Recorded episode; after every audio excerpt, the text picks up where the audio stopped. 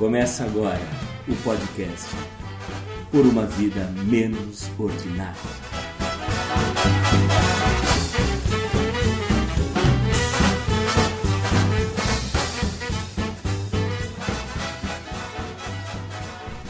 No episódio de hoje, vamos tratar da paixão nacional.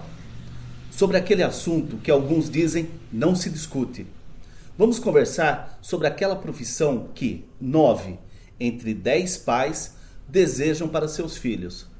Falaremos sobre a carreira esportiva que permite glória, fama, dinheiro, muito dinheiro, vida de luxo, assédio da imprensa e dos fãs e ser assunto permanente nas redes sociais.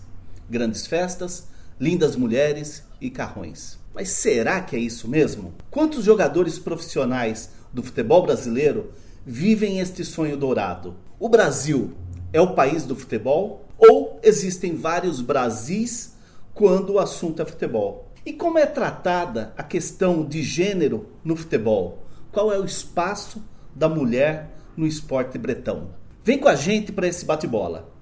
A dupla de ataque é composta por Cristiano Perobon e Juliano Chagas. Olá, Cris. Fala aí, pessoal. Legal estar aqui de novo. É... E hoje a gente fala um pouco de futebol, né? Há um tempo atrás a gente falava de futebol com bastante saudosismo, é... boas lembranças, mas é bacana ver essa, essa, essa realidade também, que é mais um ponto de desigualdade no nosso país. Então, também muito bacana hoje o nosso convidado, né, que você vai apresentar daqui a pouco, grande amigo, é uma pessoa que eu tenho muita admiração. Então, vamos em frente aí que tem muita coisa para falar. Fala, Ju. Olá, Vande, Cris, Marcos, olá os nossos ouvintes.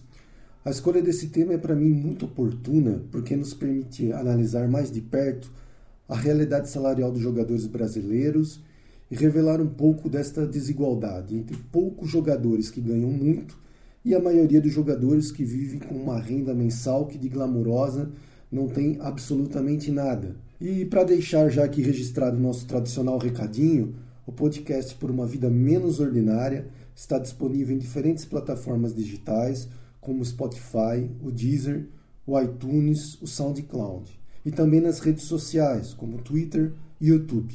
É simples e fácil nos encontrar, é só acessar uma dessas plataformas, ou mais de uma, digitar por uma vida menos ordinária e começar a nos seguir.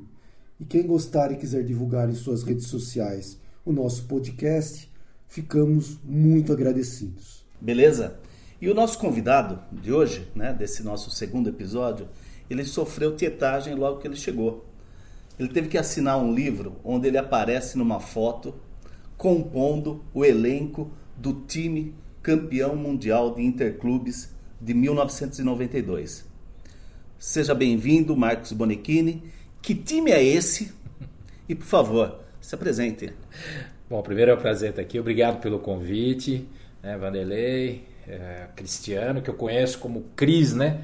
Há tanto tempo, já desde a adolescência. Batemos nossa bolinha pelos campos aqui, ou quadras de Jundiaí, Juliano. Então, obrigado pelo convite. É um prazer estar falando de um tema que foi minha vida, né? a gente poder falar de futebol, falar de coisas diferentes do futebol que pouca gente é, muitas vezes tem esse acesso, né, desse debate que praticamente a gente vai fazer aqui. E respondendo a sua pergunta, esse time é o São Paulo Futebol Clube, né, de 1992, do qual tive o privilégio de fazer parte da, dessa, eu diria, o período de ouro ali do, do clube na, na, década de 90, com Tele Santana à frente, né, é, o clube que eu joguei por nove anos, né? Cheguei lá jovem, com 18 anos, depois de passagens que eu comecei aquele, aquele, aquele velho roteiro do jundiaense, o garoto de Jundiaí. Come, começava na Ponte Preta, o Guarani de Campinas, eu passei pelos dois. Depois dos 18 anos fui para o São Paulo e lá a coisa aconteceu muito rápido para mim. Acabei indo para a equipe principal um ano depois. E aí esse privilégio de fazer parte de um grupo é, que eu falo que é uma, uma era dourada do São Paulo, que ganhou muita coisa num curto espaço de tempo, internacionalizou inclusive o São Paulo, né, no meio de algumas feras lá que é, realmente fizeram história no futebol. E ainda rodei, joguei nove anos lá, e aí vamos fora na minha carreira aí, e fui conhecer o outro lado do futebol, tá, né? Clubes medianos, clubes pequenos, primeira divisão, em, segunda em divisão. vários estados. Eu joguei em pelo menos, acho que foram três estados, quatro estados, né? São Paulo, joguei no Rio, joguei no Ceará, né? Em Fortaleza, no Ceará, e joguei em Alagoas, no CRB de Alagoas, né? No Rio eu joguei em Botafogo, uma passagem rápida no Botafogo, depois no América, interior de São Paulo, depois rodei aí, foram mais de 10 clubes na carreira. Depois que você sai desse mercado do clube grande, eu saí aos 27 anos, você acaba virando um dos ciganos do futebol, principalmente numa época que não era ainda a lei Pelé, né? Era a famosa lei do passe, que era a lei que eu diria escravagista, né? Uhum. Te prendia o clube é, e você não tinha nenhuma multa que regulasse sua saída, enfim. O clube era dono da sua vida. Né? E quando eu consegui o passe livre, aí acabei rodando. É, saindo do São Paulo, já fui direto para o Ceará. Mas mesmo no São Paulo, eu tive os empréstimos por clubes menores de São Paulo, como Novo Horizontino, 15 Piracicaba, que foi uma estrutura legal, que a TAN na época, né? Comandante Rolim, Sim. Né? investiu, comprou o 15 na época, então é, fez um investimento bacana. Patrocinou por um bom tempo São Paulo também, né? Então, foi até por isso que ele levou alguns jogadores do São Paulo para lá, ah. né? como eu, Doriva, Doriva que foi campeão do mundo também, né? É, acabou indo comprado. Foi o primeiro jogador do 15 Piracicaba a vestir a camisa da seleção brasileira. Uhum. Foi convocado para a seleção brasileira quando estava no 15. E aí rodei, cara. Rodei Ceará, rodei esses clubes tantos, Noroeste de Bauru, União Barbarense. É, fui conhecer esse outro lado também do futebol. Bonequinho, deixa eu te interromper e te perguntar. Então você está dizendo assim que você conheceu o outro lado do futebol. Esse outro lado, ele também é, tem os números.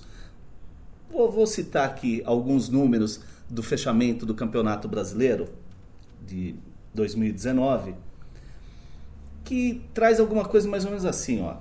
Os 10 maiores salários é, de, de, atletas profissionais que terminaram o Campeonato Brasileiro. É, o maior salário é dividido aí por, por dois jogadores, né? O Daniel Alves e o Arrascaeta. Daniel Alves do São Paulo, Arrascaeta do Flamengo com um milhão e meio de reais por mês.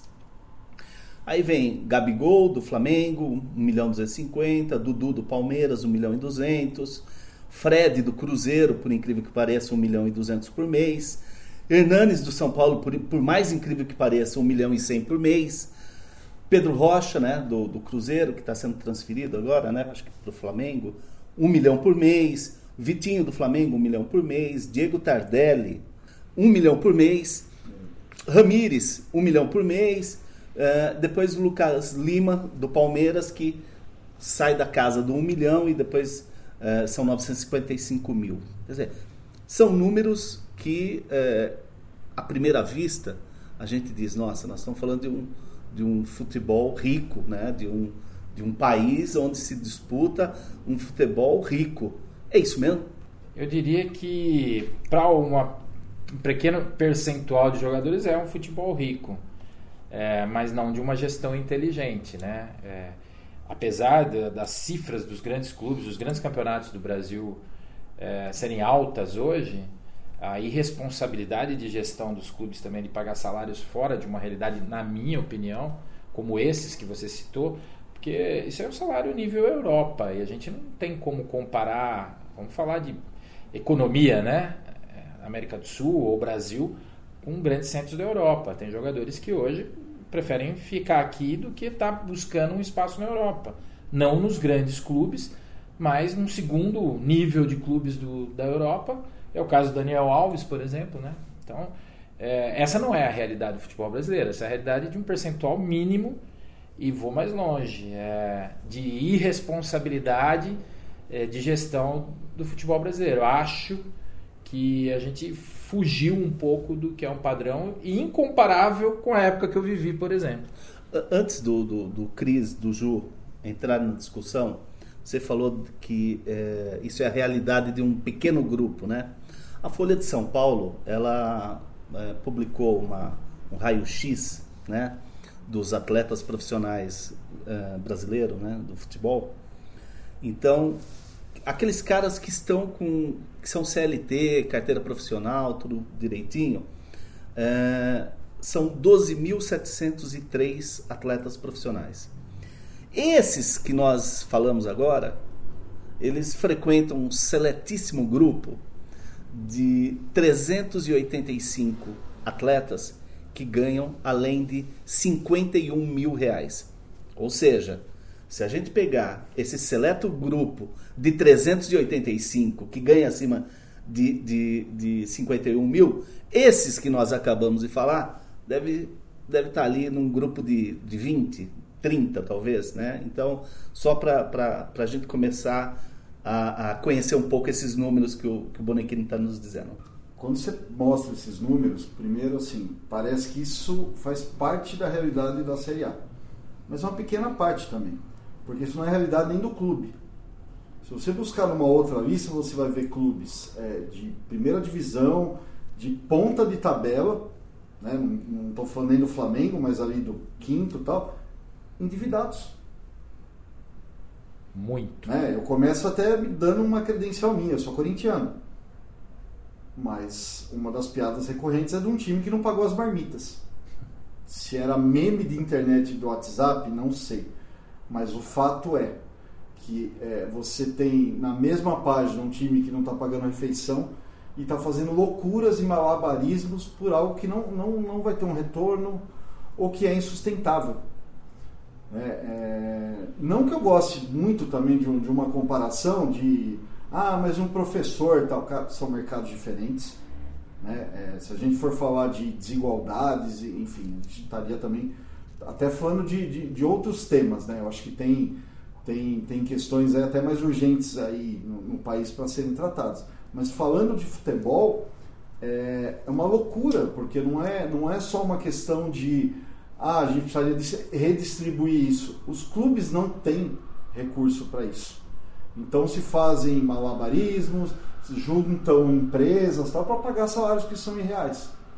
Então, é, é, a médio prazo, talvez a gente, espero que não, mas que a gente vai ver outras histórias como a gente viu da nossa querida portuguesa. Eu vou então colocar mais um número aqui e que esses números nos ajudem, né? É, tanto o Bonequini como você disseram da, da, da gestão, né? Do, do, dos clubes, desses grandes clubes que têm folhas salariais muito altas e terminaram no vermelho o ano 2019. Das sete, da, da, das dez maiores folhas, os sete primeiros, é, deles, só dois não terminaram o ano no vermelho. Os outros cinco terminaram no vermelho. E vermelho alto, vermelho Vermelhaço. complicado para São Paulo pra tocar. É um exemplo. São Paulo, 180, 180 milhões. é? Exatamente. Palmeiras terminou no vermelho? Não. Palmeiras e Flamengo não terminaram no vermelho. Foram só os dois. Aí, Corinthians, Cruzeiro, aí é, é terra arrasada, né? Terra da falência. É. Ah, internacional, ah, o Internacional não, não numas, né? Mas terminou em, assim, é, zerado, nem, nem vermelho nem azul. Santos está muito mal das pernas, né? Uh, então são esses. Esses são os, os, sete primeiros. Então, com exceção de Palmeiras, que terminou no azul, Flamengo, que terminou no azul, o Internacional, que terminou empatado, todos os outros no vermelho e, e números altos. Eu acho que eu queria introduzir uma questão que é em relação às leis trabalhistas. Já que nós estamos falando aí de altos salários, de é, salários fora da realidade brasileira, é, pelo nosso dever de casa aqui que nós fizemos as, as nossas pesquisas, é, muitos clubes sequer registram jogadores, né? A maioria dos clubes, se a gente pegar clubes do interior, clubes de outros estados, nem sequer registram é, adequadamente os, os jogadores. É, Para colocar aqui um dado também, 82% é, da renda mensal de um jogador não chega a dois salários mínimos. Então essa é a realidade brasileira. A realidade brasileira está muito distante dessa realidade que a grande imprensa divulga. E um agravante é que o futebol, por ser uma paixão, por ser uma identidade nacional, então acaba criando uma questão subjetiva. Né? Todo menino que está começando a jogar, que tem interesse de buscar o futebol, acha que a realidade brasileira é essa, é o salário do Neymar, acha que a realidade brasileira é o salário de um jogador do Corinthians, e não é. A realidade brasileira está muito, muito aquém disso. Então eu acho que quando um clube não respeita nem as leis trabalhistas, é, e aí a gente pode colocar também a questão dos campeonatos estaduais, que são extremamente importantes, porque são os campeonatos que mais empregam. Né? Tem muitos jogadores que acabou o campeonato estadual, simplesmente fica desempregado, seis meses desempregado. Então a realidade do futebol brasileiro é essa. Está é, tá muito, muito longe de ser uma realidade glamourosa. Eu acho que hoje as redes sociais elas acabam potencializando, é, tornando a vida privada um show né, desses jogadores e isso acaba dificultando muito. Né? Eu acho que dificulta muito o entendimento do, do jovem que quer seguir uma carreira profissional mesmo, entender qual é a realidade do futebol. E, e essa relação, uh, quando você sai desses grandes salários, dessas grandes estruturas, é, para a qualidade do campeonato também é real, né, Bonequini? Assim, é, se perde qualidade também é, né, em outras praças onde você não tem esse aporte de grana como tem nos grandes centros, né? Rio, São Paulo, Minas, é, o Rio Grande do Sul, né? Se perde um pouco a qualidade, né? Perde, e a gente vai entrar aqui numa, numa discussão, numa análise que ela, ela vem se arrastando ao longo do tempo. Por exemplo, os estaduais. Né? Eu, particularmente, sou defensor dos estaduais. Muita gente não é, porque o, o Brasil está se focando hoje, né? a gestão do futebol brasileiro está se focando hoje em elitizar. A gente fala em 20 clubes da Série A, 20 da Série B, mas já não com a, mesma receita, com algumas dificuldades, mas um pouquinho mais estruturados. Se entrar em Série C, Série D de brasileiro, é, é sofrível, principalmente a D. E o grande celeiro, né, e onde sempre se revelou muito atleta, é, clubes tradicionais, a paixão é, que se desenvolveu ao longo do tempo pelo futebol. Eu vou dar um exemplo prático disso. A minha primeira experiência no estádio de futebol foi aqui no Jaime Sintra, em Jundiaí. Eu assisti um Paulista e São Paulo. Se, não, se, a gente não tivesse o Paulista aqui, talvez é, demorasse ou não conseguisse ter esse acesso tão cedo, aos 5, 6 anos de idade. E o Paulista, se a gente olhar ao longo do tempo, né, vamos falar um exemplo de um clube menor, de interior, está tão perto da gente, sempre sofreu também com problemas financeiros, enfim, mas é, sempre problemas financeiros barra gestão, né? Que uma coisa é decorrência da outra, né? Eu, aí eu também vou entrar numa outra experiência que eu tive de três anos dentro da gestão técnica do futebol profissional do Paulista e que, que aí a gente encontra todas essas barreiras e, e essa falta de gestão administrativa, infelizmente. Então, aí é um assunto que a gente pode até aprofundar depois. Mas voltando, eu acho que é, quando o Juliano fala de seis meses desempregado, não, é mais tempo. Porque o estadual é, se resume a quatro meses, no muito cinco meses de contrato do jogador, porque às vezes ele chega para uma pré-temporada em dezembro, termina em abril. É, Normalmente, num clube pequeno, ele sai sem receber o último mês ainda. Não dá condição nem de seguro-desemprego. Exatamente, é. isso é outra questão muito importante. Então, é, eu, eu, falando, por que, que eu falei que se arrasta? Porque desde a minha época eu tinha esse problema. Né? Depois que eu comecei a rodar, então, é, se você não se encaixa num bom mercado no segundo semestre para um campeonato brasileiro, e isso muitas vezes depende do teu bom desempenho, e não só individual, do teu time no estadual, é, eu cheguei a ficar seis, sete meses parado. Eu cheguei a ficar um ano parado, para você ter uma ideia. E eu tinha teoricamente um currículo razoável para poder. Mas isso aconteceu comigo, porque o, o mercado ele, ele restringe demais, é praticamente. Hoje é um pouquinho mais, mas 40 clubes, Série A e B. Hoje você tem mais 20 na C que é, razoavelmente dão uma condição de você disputar. Dá jogar. É, a D. Então, assim, é, nós estamos falando de quatro divisões, por exemplo, em São Paulo. Quatro divisões, você vê o número de atletas que você tem, teoricamente empregados, com um salário muitas vezes irrisório. Comparado a isso que a gente falou aí, às vezes um salário mínimo. A, quarta divisão, que hoje é sub-23 em São Paulo, a média de salário é mil, mil e pouquinho. Sim, sim. É, a gente tem um, um, também outros gráficos aqui que apontam isso, né? E quando a gente fala do estado de São Paulo, espera-se que, é, pela potência do, do estado, né, frente à, à, à União, que tivesse uma realidade um pouco melhor essas categorias, uh, uh, terceira, quarta categoria, C e D, né? É, mas o que a gente vê que não é isso, né?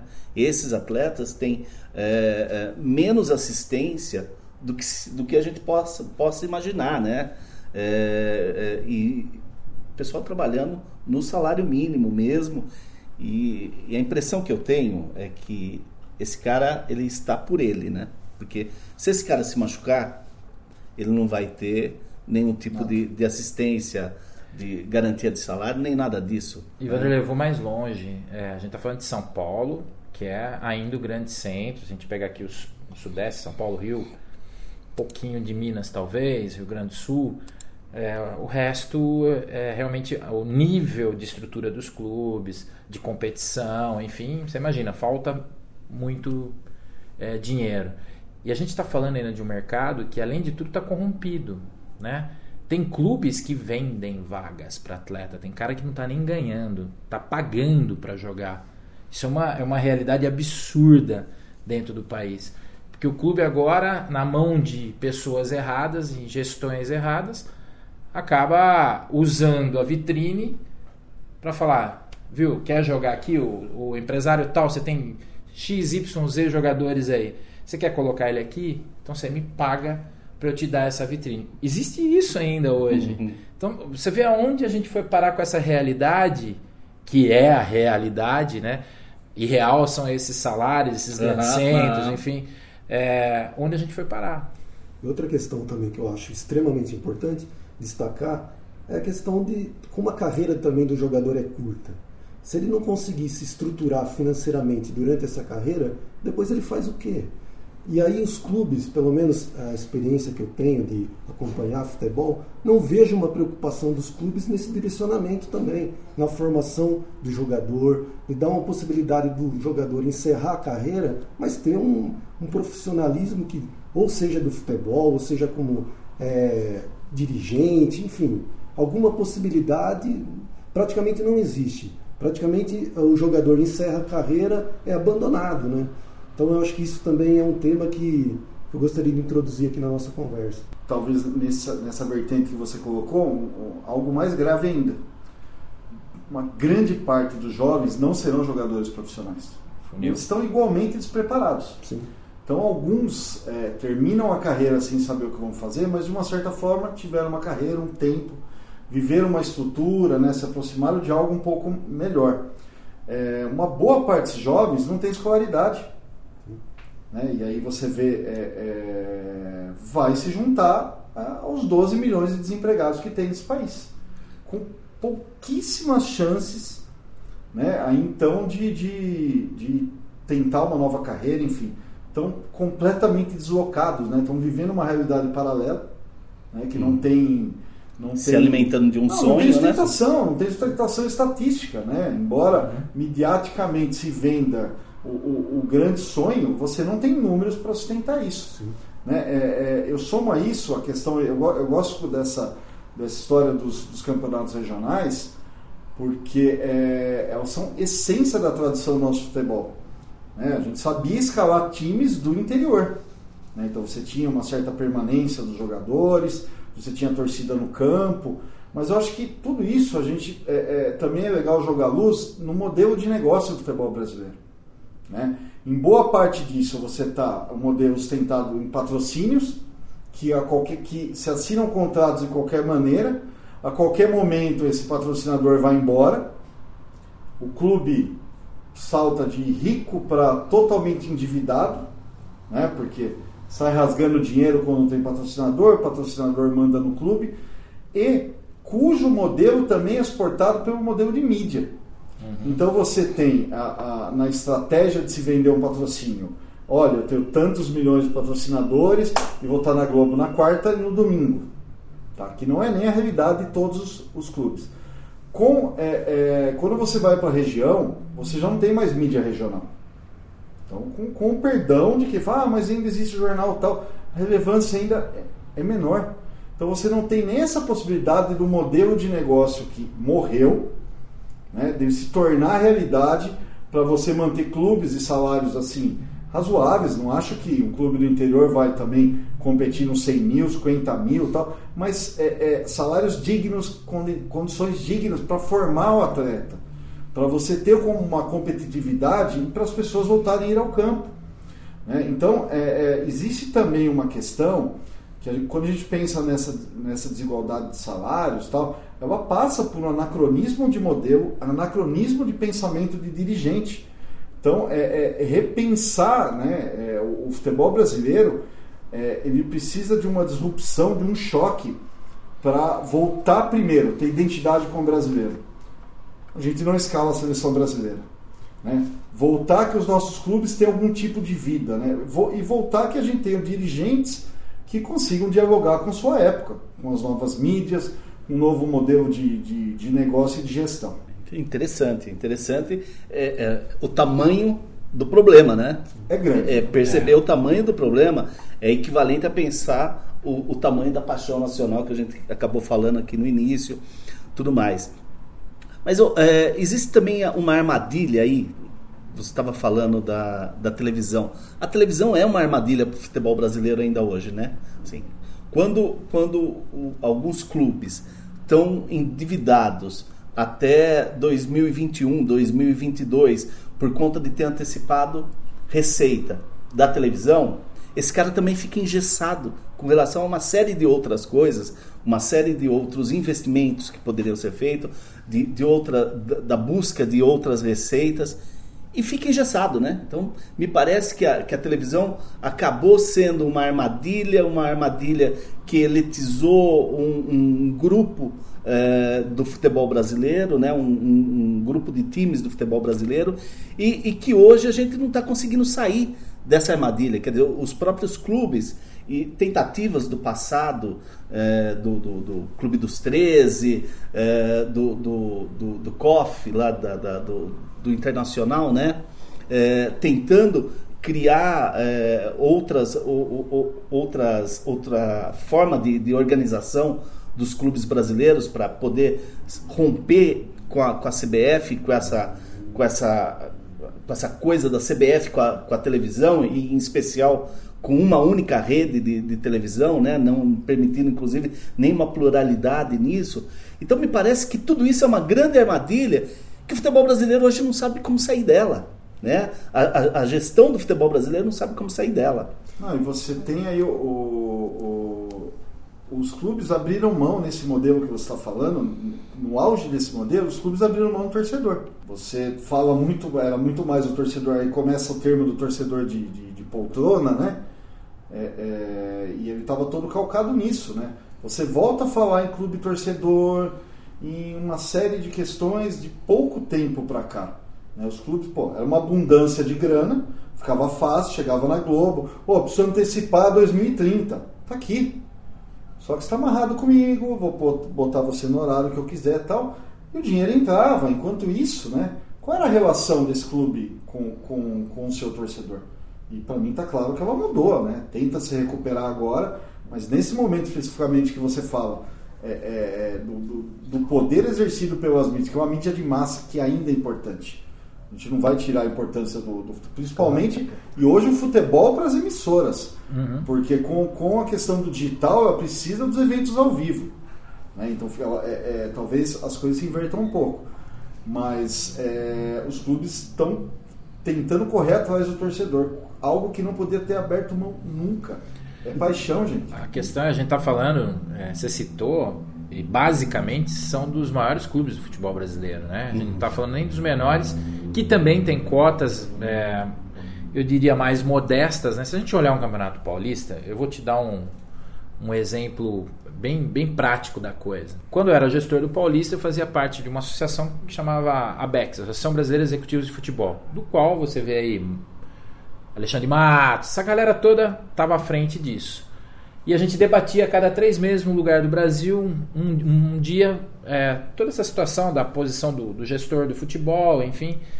E um dia, conversando com o Ximenes, Felipe Ximenes, que foi do Fluminense, Curitiba, ele estava no Curitiba na época. E eu falei que a cota do Paulista, de Jundiaí, no Paulistão era 2 milhões e meio de reais. O cara quase caiu da cadeira, porque o Curitiba, o Curitiba, né, que é de uhum. Curitiba recebia pelo Campeonato Paranaense 600 mil. Uhum. Então a realidade de São Paulo é bem diferente. Um clube pequeno aqui ganha muito mais por um campeonato paulista na Série A1 do que um, um, um clube no Paraná, por exemplo, um clube grande do Paraná. E também sim, acaba se endividando. Acaba antecipando essas cotas também. E cada vez essa corda se enrola. É, o que o Cris citou é, é, perfeito. O modelo e a visão de gestão tem que mudar completamente. Não pode ter essa dependência de, de receita de uma única entrada, é jogar os teus ovos numa única cesta. Hoje se entendeu que existem N ações, né? Acho que Flamengo tem feito bem isso, Palmeiras fez, não é à toa que são os dois aí que você citou nessa lista que encerraram no azul, né?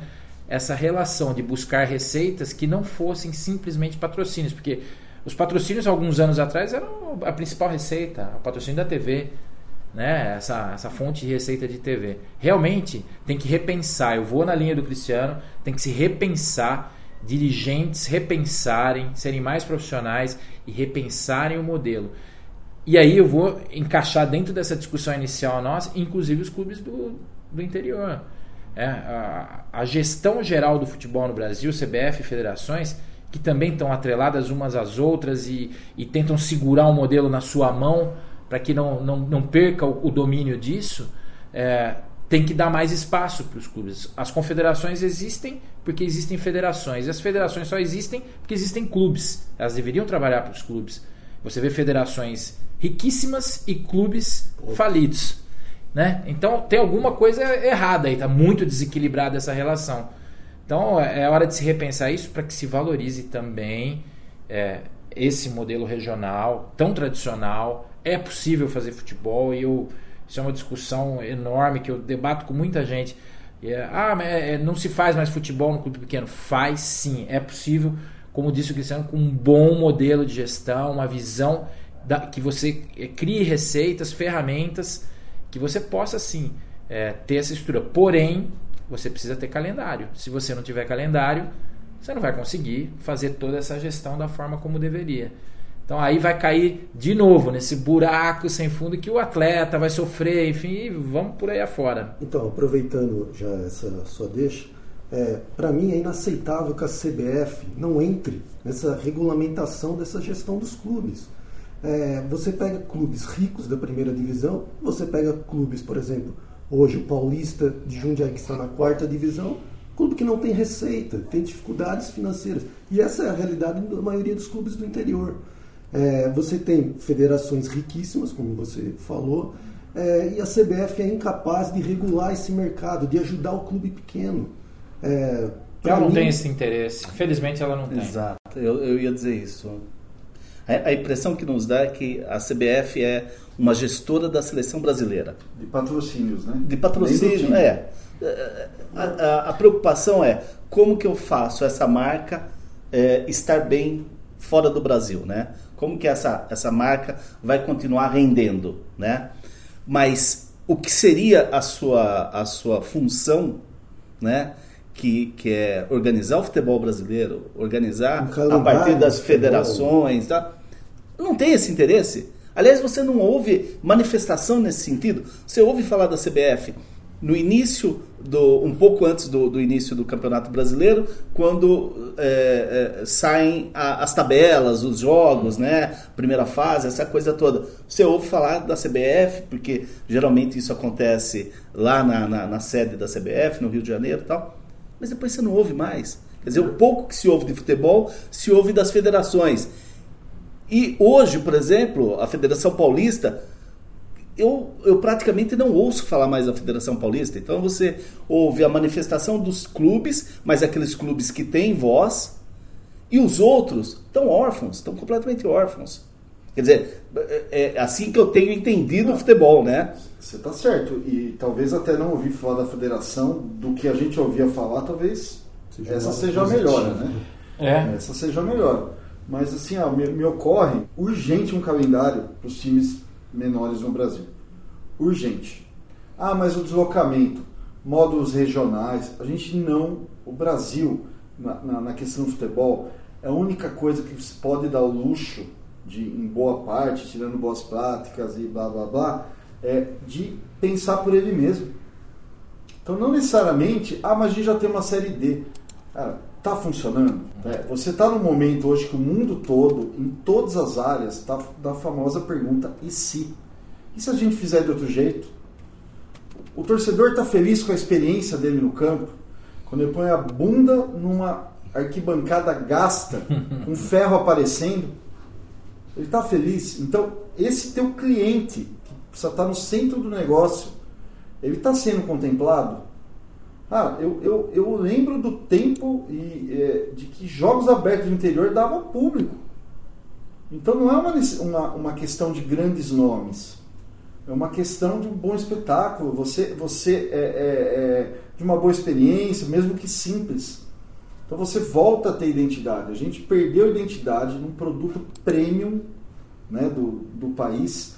É um mercado formador que está encolhendo né? O jovem já está quase morrendo de fome em alguns, alguns cantos, né? A gente pô, acompanha histórias, né? As histórias da copinha são as histórias de superação e elas vão se repetir o ano que vem, ano que vem a mesma pauta, né? Aquela pauta famosa pauta de gaveta das emissoras. É, é, e o modelo persiste. A gente tem que ter a divisão A assim, a B assim, a D. Cara, precisa de calendário. Se não tiver calendário, não tem renda, quer dizer, não está acontecendo. Um Os clubes vão né? ficar as moscas. E aí você chega num ponto e fala, ah, mas não é melhor fechar? Então é, é, é, a famosa história da mortadela fatiando a máquina, né? No futebol, que poderia ser é, é símbolo, né? Voltar a ser símbolo, tá tudo acontecendo ao contrário. Gente. E quantos empregos diretos e indiretos o futebol não, não cria no país, né? Dentro de uma coisa organizada, profissional. E quantos desempregos, né? Nesse número aí de 12 milhões, eu nem sei se essa estatística de atletas de futebol profissional né, tá inclusa. Uhum. Porque a gente vai ter, um, uhum, com certeza, milhares de desempregados aí. E isso falando não só de atletas, né? É comissão técnica, o que tem por trás, a estrutura do futebol, né? É muito maior do que o que você vê em campo, né? Você vai ter Os profissionais de fisiologia, de, de, de, Desde o cara que corta a grama, o porteiro, a cozinheira, a moça da limpeza. Então, assim, é, gera muito emprego. Então, é, eu acho que não tem que haver nenhum tipo de, de, de é, aporte é, Estado, né? Ah, não, Estado, não é isso. É dentro do modelo que o Cristiano falou. Fazer com que os clubes é, tenham liberdade para criar, mas dando uma condição, uma estrutura, um alicerce para que organizando esses, coisa, né? exatamente. Não dá para fazer gestão como era no passado, mas você pegar o exemplo do passado dessa relação que o clube tinha com seu torcedor, seja ele o grande, que esse ele tem muita ferramenta. Ele tem muita ferramenta para se manter. Que empresa, que porte de empresa num país como o nosso gera uma receita de mais de um bilhão, como foi o Flamengo? Uhum. Quer dizer, que porte de empresa é enorme. Tem clubes grandes que ainda tem uma gestão semi-profissional. Né? Até um certo ponto da sua gestão tem profissionais. Dali para frente é uma, uma diretoria lá é, eleita, que o cara não é profissional, uhum. ah, eu sou um abnegado, eu estou ajudando. Para cuidar de cifras como essa, de uma importância de um, de um, ramo profissional como esse? Não dá. E eu falo a mesma coisa de um clube menor. Então, pega esse, esse exemplo dessa relação do torcedor, até regional, né? E traz para uma gestão profissional hoje, com gente capacitada, com visão, com organização e, e mínima, tá? Para algumas coisas, porque eu costumo dizer que você gerir uma empresa é a mesma coisa que gerir o, o futebol, é uma empresa. É, como você gere sua casa? Você gasta mais do que você ganha? Não. Começa o básico. Você gasta aquilo que você tem de receita. E no futebol as pessoas inventam. Né? Você tem uma receita X, o cara acha que ele tem que investir mais porque assim eu vou ter um time melhor, cria uma dívida, vira uma bola de neve. Eu vi isso em lugares que eu joguei, eu vi isso em lugares que eu passei pela gestão. Quer dizer, a gente é, se assusta às vezes, falta esse modelo realmente profissional tenho certeza que ninguém aqui está defendendo que o, o, futebol brasileiro, na sua totalidade, se nivele pelos salários maiores. Sim. Então, se você tiver uma condição dos clubes que, porventura, vierem a ter uma boa gestão, vierem a melhorar aquilo que fazem, mas tenham condição de jogar, né, é a saída para a nossa pauta, né, para essa melhora de salário. E se você der um salário de, sei lá, 5, 6, 7, 8 salários mínimos aí, Pô, você vai dar uma condição digna de um trabalhador, que é uma. Pô, E que é uma pague em dia, né? Não, e que pague em dia é uma realidade. Que seja Seria- menor, mas que pague em dia. Seria uma realidade excelente. Olha, tá aqui a vitrine, ó, o campo tá cheio, né? tá- as pessoas estão vindo jogar, é pago em dia, o salário é digno. Cara, daí para frente vai ser contigo. E os clubes grandes estão precisando de alternativa para os seus elencos. Eu brinco direto, né? Esses dias estava falando de um, de, um, de um menino lá que é ligado a gente que conseguiu um, um empresário. E é um empresário de um, de um jogador de Série A. Falou, cara, esse empresário é bom, é craque. Porque faz mágica, né? Faz mágica que tem. É, é, você vai pegar os clubes, né? Quando você olha, por exemplo, essa, essa ficha salarial dos maiores, cara, eu não vi nenhum zico aí nessa lista. Muito Você me longe disso, né? É, muito longe Não. disso. Ótimos jogadores para a época que vivem. Cris, você entrou num ponto agora. é, a gente estava um pouco antes de entrar aqui né, nesse papo, eu estava falando aqui fora sobre um evento que reuniu os campeões mundiais de 92 há pouco, né? É, em dezembro agora, a gente se reuniu pela primeira vez né, em 27 anos. E o presidente da época, que era o eh, José Eduardo Mesquita Pimenta, estava lá e a gente brincou, bateu um papo falando assim: presidente, esse time aqui, campeão mundial pelo São Paulo de 92, hoje valeria quanto? Ele falou assim: Eu não consigo mensurar. Assim, quanto o São Paulo teria que gastar com salário com esses jogadores? Eu estou citando o exemplo do São Paulo, mas a gente poderia usar o Corinthians, o Palmeiras, o Flamengo, porque a gente via mais talentos, né? É, eu não gosto muito de fazer essas comparações, porque cada tempo vive o seu tempo. Mas é fato que, tecnicamente, o futebol brasileiro decaiu comparado a essas épocas. Então, você fala assim, quanto valeria um time como esse hoje? Quanto valeria o Corinthians de 90, o Palmeiras dos 100 gols lá, acho que de 96, né? Do, do 100, mais de 100 gols e tal. Então, assim, é, e vamos, vamos desenrolar aí a década de 90 e a gente olha esses salários, eu, eu fico horrorizado, porque eu acho que os clubes não têm condições de pagar isso, mesmo arrecadando como o Flamengo faz, talvez um ou outro jogador, ele poderia estar fazendo um, um caixa diferente, uma utilização diferente desse dinheiro, se eles não contribuíssem para inflacionar a- os, os salários no futebol brasileiro. Porque a gente vê jogadores, sinceramente, assim, eu me assustei como gestor quando eu fui ah, em busca de jogadores de Série B, por exemplo, para trazer para um Campeonato Paulista pontualmente três ou quatro jogadores para enxertar num, num grupo de jovens aqui. Cara, os caras falam de 150 mil, muito fácil de salário. Isso eu tô falando há 8, 9 anos atrás. E não é de um clube grande, tá? É de um Ceará da vida, de um Goiás da vida. Os caras falam de 150 mil muito fácil por mês. Então eu falei, meu, que realidade é essa que não é compatível, né? E mesmo falando, por exemplo, do Flamengo, se tem um time milionário, por outro lado, você tem essa tragédia que aconteceu, por exemplo, com os meninos é, do Flamengo, É, isso. que eu acho que é importante a gente citar aqui, porque quais são as condições que eles viviam ali na de- por responsabilidade do clube No Flamengo. no Flamengo, que é um time campeão é, da Libertadores. Qual é a responsabilidade desse clube? Ao mesmo tempo que paga salários milionários, deixa o seu patrimônio, que são jovens, que, jovens talentos ali, em condições de trabalho precárias, absurdas, né? É, dormindo em containers. Então, eu acho que esse desequilíbrio é, financeiro acontece até dentro dos clubes milionários. Quando você pega um time como o Flamengo é, e que até agora não conseguiu dar uma resposta satisfatória né, em termos de indenização, de acordo, seja lá o que for, para essas famílias, você percebe que está muito errado. Né? Assim, os valores é, morais, não são valores econômicos, eles estão muito malucos, né?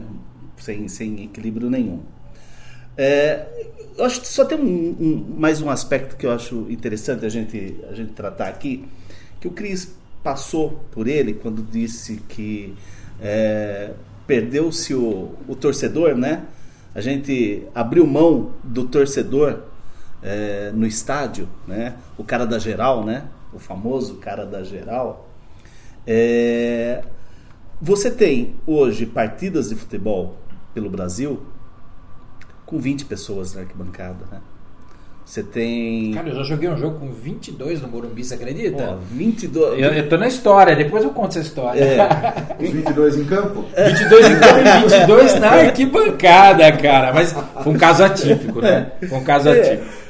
Então, quando, quando você vai deixando é, essas, é, esses patrimônios, né, vai abrindo mão desses patrimônios, né, vamos, vamos abrir mão do, do torcedor no estádio, vamos abrir mão é, do campeonato mais longo, vamos abrir mão do time do- de uma cidade de, de 400 mil habitantes, 500 mil habitantes, ter um campeonato que vá além de quatro meses, né? Então é, é, mantenha é, essa é, essa paixão é, acesa, né? Essa essa vontade de ver seu time, de colocar a camisa, de, de, de, de levar teu filho para um ambiente mais controlado, né? Que é o ambiente da tua cidade e tal.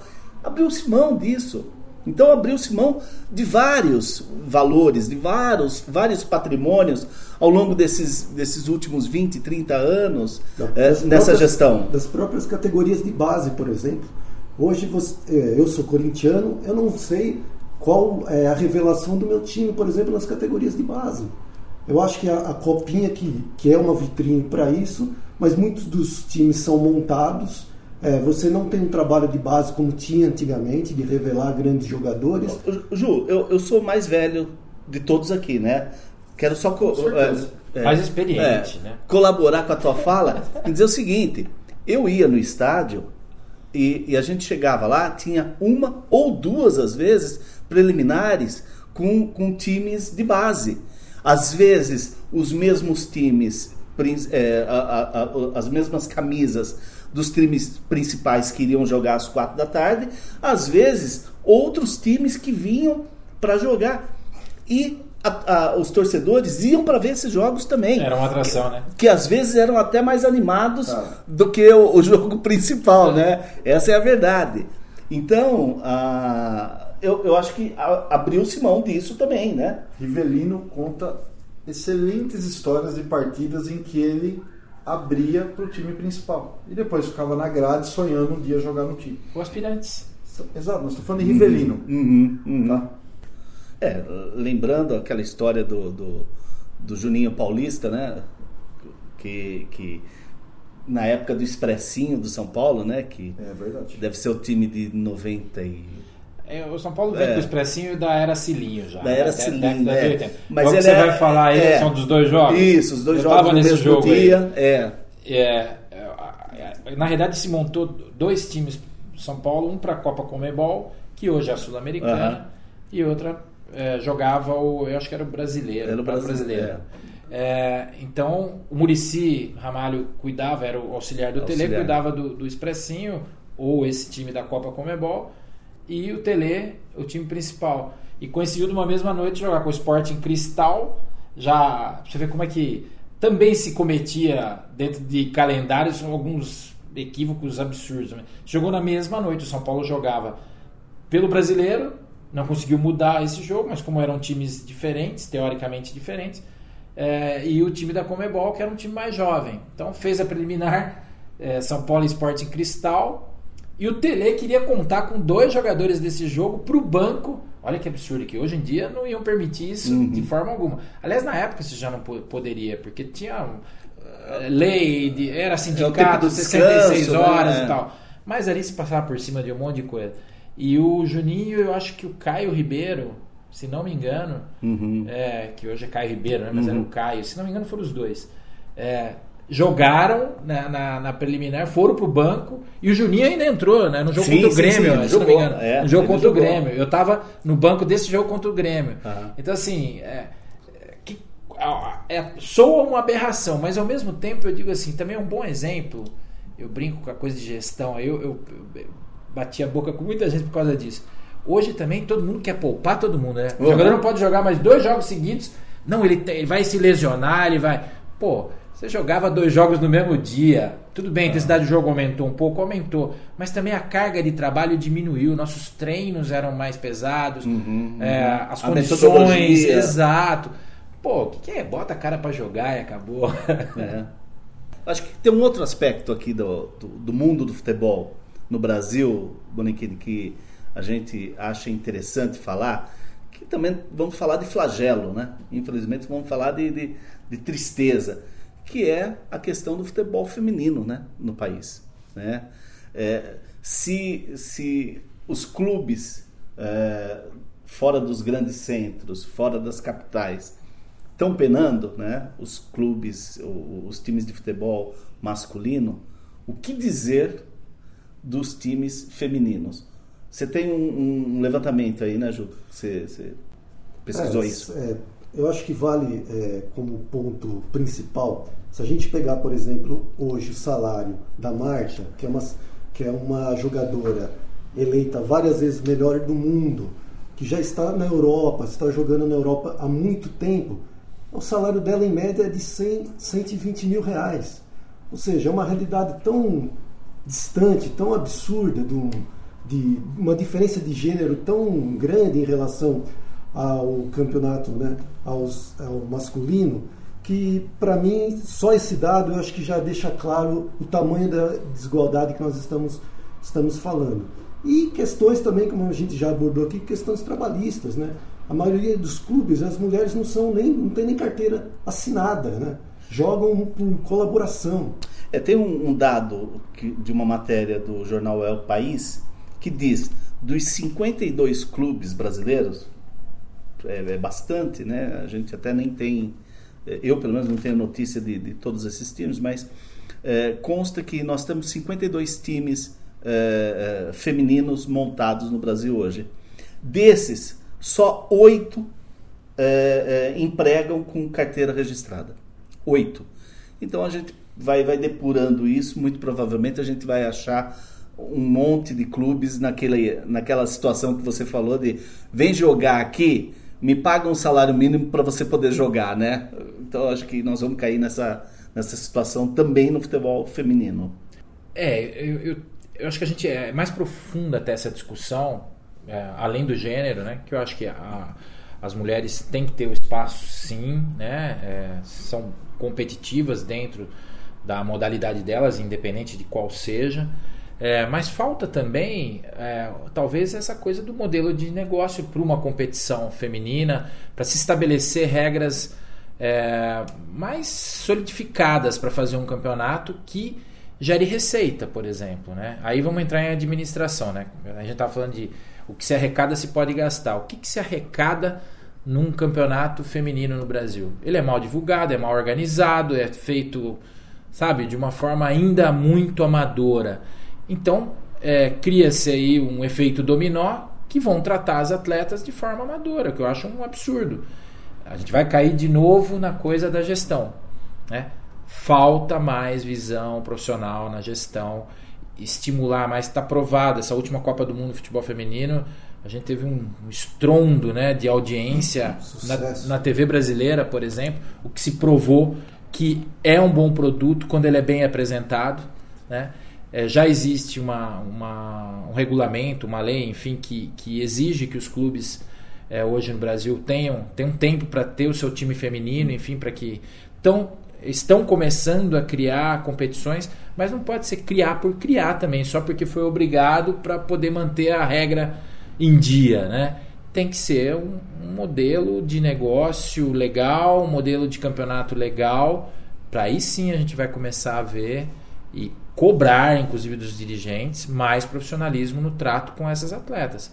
Porque a gente tem mulher talentosa demais e não faço esse tipo de distinção. Ah, porque uhum. é mulher? Pô, ela... Não.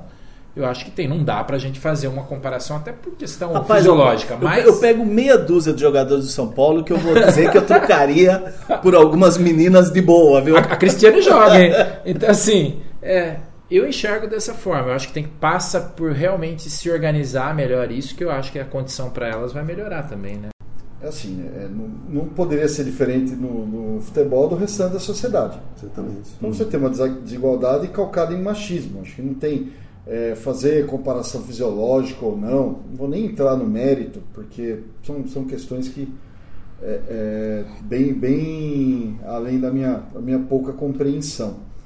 Mas, assim, em termos, se você olhar, eu acho que o exemplo da Copa do Mundo é muito legal.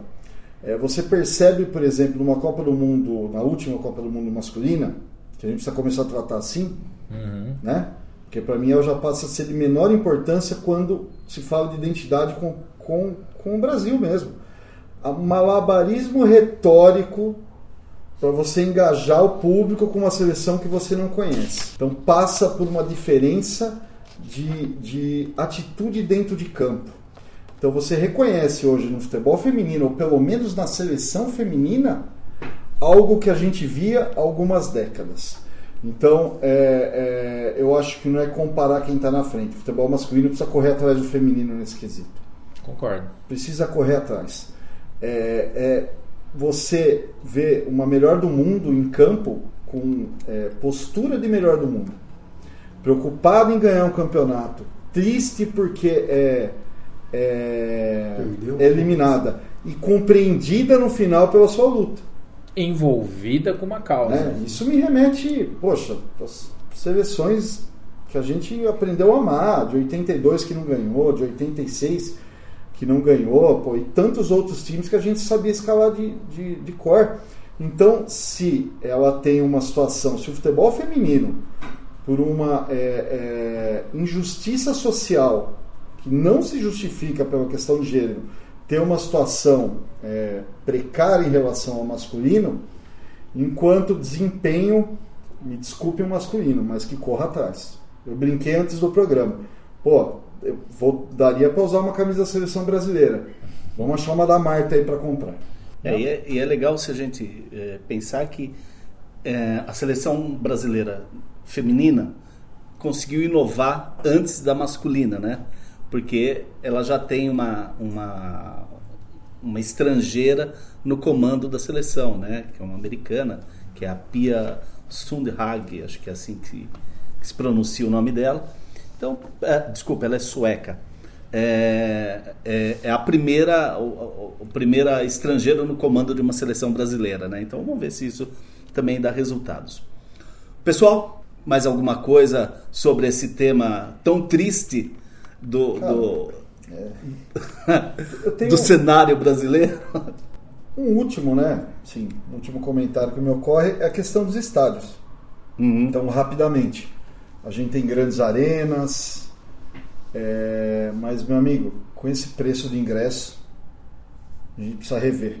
A gente era mais feliz na época da geral. Não que não se mereça conforto, banheiros limpos, lugar bacana para comer, mas, cara, o, o, o, torcedor quer balançar sua bandeira literalmente.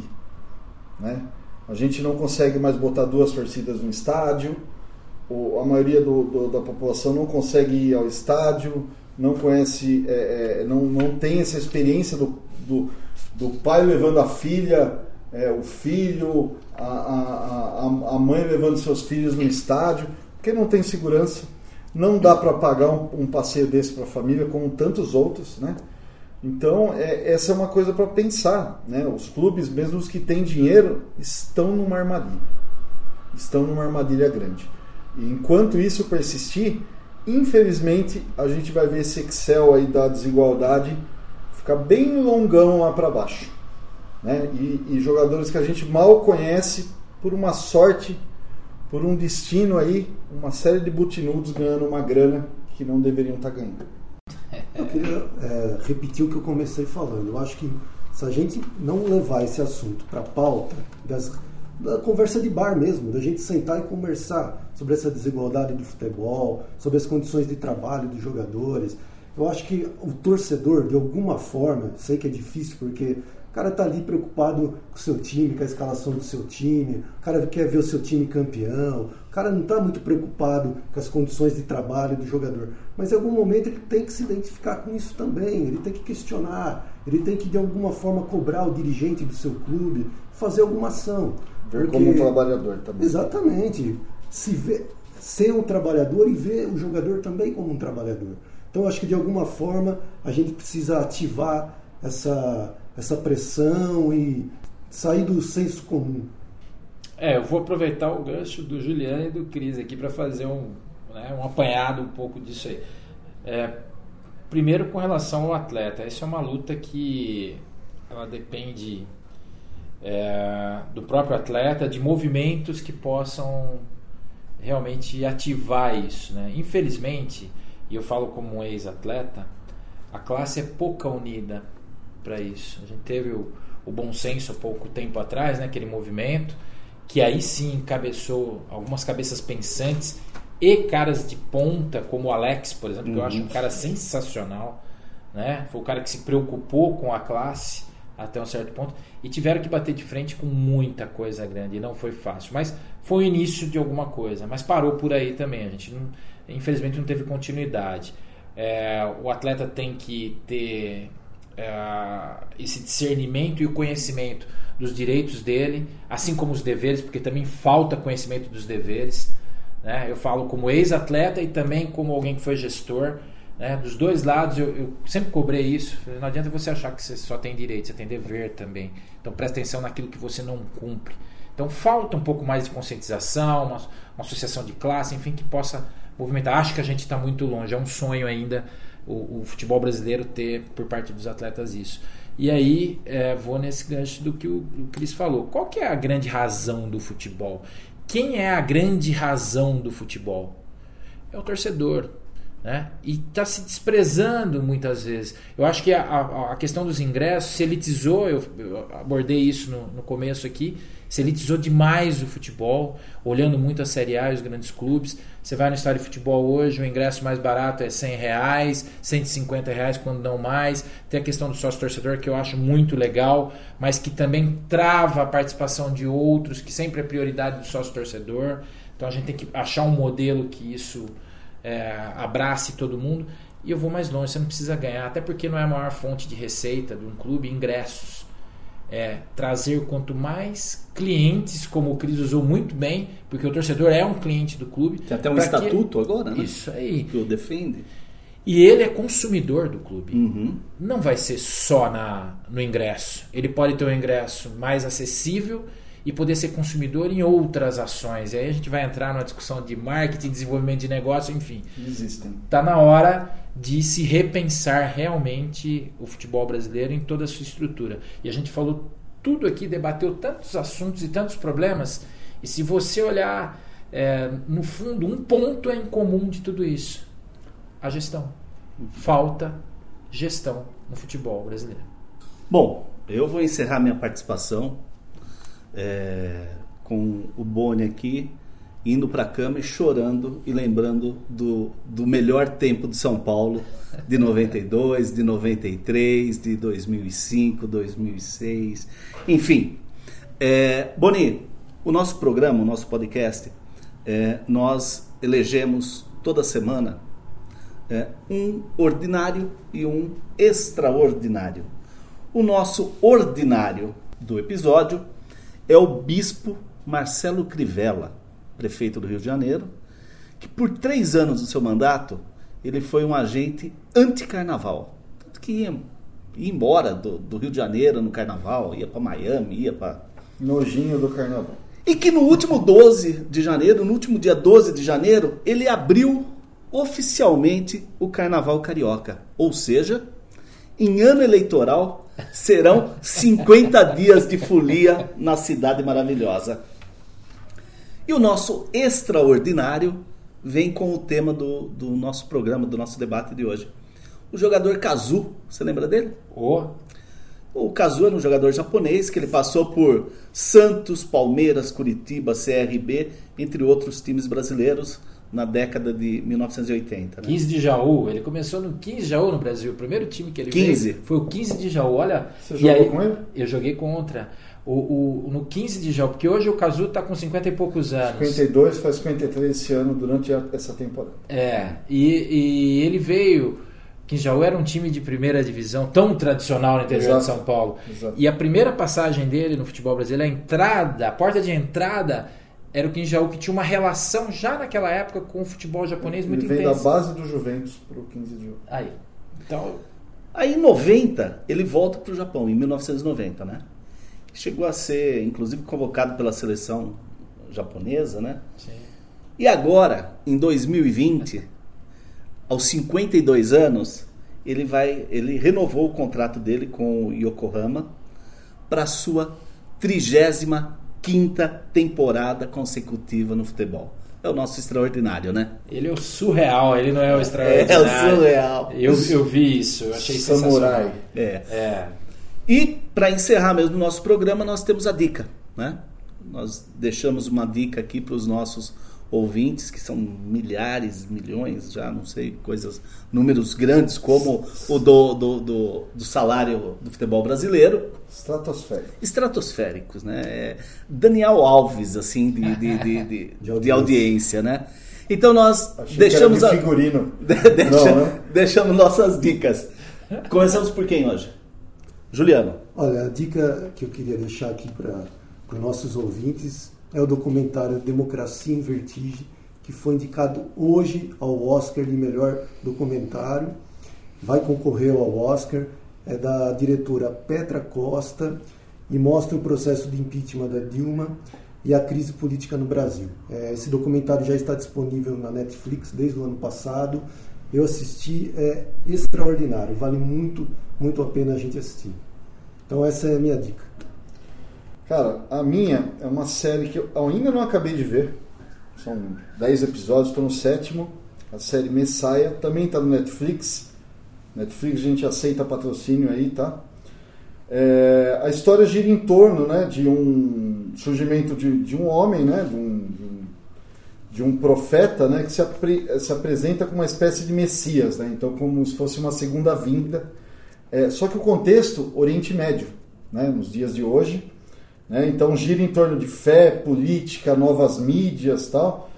É, nada espetacular, mas um entretenimento bacana, com temas assim atuais, tal, boas questões. Eu achei que vale a pena, né? Até pra gente pô, se, se distrair um pouco, dar uma leveza, né, no meio desse desse ano, porque se você quer algo pesado, pesado tá a realidade, gente. Vamos pro Netflix. Bom, eu a minha a minhas serão dicas, não será dica, serão dicas. para ficar no nosso tema que a gente falou tanto de gestão ou da falta de gestão, eu gostaria de indicar dois livros é, que é Pepe Guardiola Confidencial de 2015 e Pepe Guardiola A Evolução de 2017.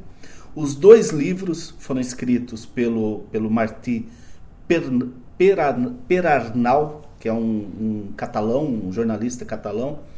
No primeiro livro, ele fala eh, daquele primeiro ano do, do Guardiola no Bayern de Munique e toda a diferença que ele na, na atmosfera, na gestão, na, na, na, na forma com que os dirigentes eh, tratavam o clube, os profissionais, a comissão técnica, a alimentação, enfim, é, que, que é, um, é, um, é muito diferente para aquilo que o Guardiola vivia até então. E depois, no A Evolução, é como a, a forma dele dirigir se modifica também depois da passagem dele pelo Bayern de Munique. Né? É interessante, os dois livros são interessantes porque a apresentação é feita pelo André Kfouri num texto muito bacana. A minha segunda dica, né, ou terceira, né, vamos, segunda dica aqui, que é a minissérie eh, Maradona no México, que também está na Netflix. É uma, uma minissérie de sete episódios, é um documentário mostrando Maradona como técnico do emblemático Dourados de Sinaloa, né? ali na, na boca quente mesmo no México, onde está o, o cartel ali. Maradona em Sinaloa. É, e por que, que eu digo emblemático também, né? E o Pepe Guardiola tá povoando minhas dicas aqui, né? Porque coincidentemente, Dourados de Sinaloa foi o último time em que o Pepe Guardiola jogou como, como atleta profissional eh, na temporada de 2005-2006, né? Quer dizer, isso não, não tem a ver com a minissérie eh, que, que trata exatamente do, do Maradona como técnico. É, a minissérie ela tem momentos hilários, tem momentos deprimentes, tem momentos de tensão. Olha, vale muito a pena assistir. Recomendo demais. Boni? Eu vou entrar na, na onda sua, Vanderlei. E estava aqui pensando, e, e quando você citou o Pepe Guardiola, eu já estava com o nome de um livro na cabeça que é dele também, é anterior a esses. Eu acredito que seja antes de 2010, entre 2005 e 2010, chama Bola Não Entra Por Acaso. Pep Guardiola também, eu não sei quem é o jornalista que junto, eu li esse livro, fala muito sobre esse pensamento do Guardiola, né, com relação à estrutura de futebol, enfim, também é uma dica muito legal. Então ficam três dicas do Pep, Pep Guardiola. Guardiola. Não é à toa que ele é, para mim, se não o melhor do mundo, tá entre os dois ou três melhores do mundo. E emendando, já que a gente falou do São Paulo mesmo, claro. falando de Pep Guardiola, ele era um dos jogadores do Barcelona em 92, nosso adversário do São Paulo. Sim, sim. É, e, e no banco do Barcelona, Johan Cruyff, né? Só isso, né? é, era um super time, uma seleção é. da Europa, enfim. E Guardiola era é, um dos jovens jogadores titulares daquele sim. time, enfim. É, fica uma dica agora falando para quem gosta de futebol, é, deixando um pouquinho de lado o clubismo, mas vai falar do São Paulo. É, é um livro chamado 1992, O Mundo em Três Cores. Foi um livro escrito pelo Raí e o André Plihal, hoje ESPN, né? que também é um jornalista sensacional. É, conta a construção do título mundial de 92, né? Eu tive o privilégio de fazer parte, dar algumas informações, tem até um depoimento meu no final do livro, é, o que me, me deixa muito honrado, até é, surpreendente, surpreendentemente na época. Eu não sabia que esse depoimento viraria realmente isso aí. E para quem gosta e quer entender o que aconteceu com aquele time de Tele, né? Tem detalhes de bastidores, tem coisas muito legais que é, as pessoas é, desconhecem às vezes desses detalhes de bastidores. Então é uma dica legal para o São Paulino e para não São Paulinos também que gostam de futebol. Então fica a dica, as dicas ficam. Bom, então só para dar o serviço, o, a bola que não entra por acaso é do Ferran Soriano, o jornalista Fernando Soriano. É, uma nota triste para a gente terminar o, o, nosso programa aqui, é, no dia 13, 12 de, de, de janeiro, é, morreu Valdir Joaquim de Moraes, né? É, grande ídolo do Palmeiras, criador da função do, do treinador de goleiros. Quer falar um pouquinho?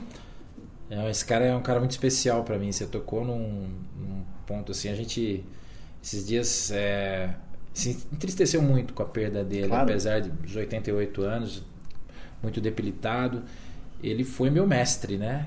Como preparador de goleiros no São Paulo. Eu devo muito ao que eu aprendi, ao pouco que eu fui dentro do futebol. É, eu devo muito a Valdir Joaquim de Moraes. É, ele foi um mestre, foi um pai, um cara que eu guardo com muito carinho. Não só eu, mas se você perguntar para qualquer goleiro que passou pelas mãos de Valdir Joaquim de Moraes, e não foram poucos ótimos goleiros, como Zete, Veloso, Rogério Ceni, Ronaldo e vão por aí fora. Emerson Leão, enfim, lá atrás. É, você falou de um cara que eu tenho um carinho absurdamente especial. E, e que era muito querido no meio do futebol Demais, também. Né? em é. todos os cantos do Brasil. É. E o precursor da, da função de preparador de goleiros, eu acho que no mundo. Não, não. foi só no Brasil, não, foi no mundo. Uhum. Não existia essa função e ele começou a partir do momento que ele encerrou a longa carreira dele no Palmeiras, como um goleiro 10 anos titular do Palmeiras, né? Sim. Época da academia. E ali ele começou a treinar Emerson Leão, entre outros. Um cara espetacular. Vocês é, não tiveram o privilégio, né, talvez de ter esse contato, mas se vocês tivessem, tenho certeza que teriam essa mesma opinião. Um cara espetacular. Bom, e como o Por uma Vida Menos Ordinária não tá para agradar todo mundo, nós vamos encerrar o nosso programa com o hino do São Paulo cantado pelo Ultraja Rigor em homenagem ao meu amigo Borenchini. Para que isso? Boa noite. Bora. Tchau, boa tarde, bom dia.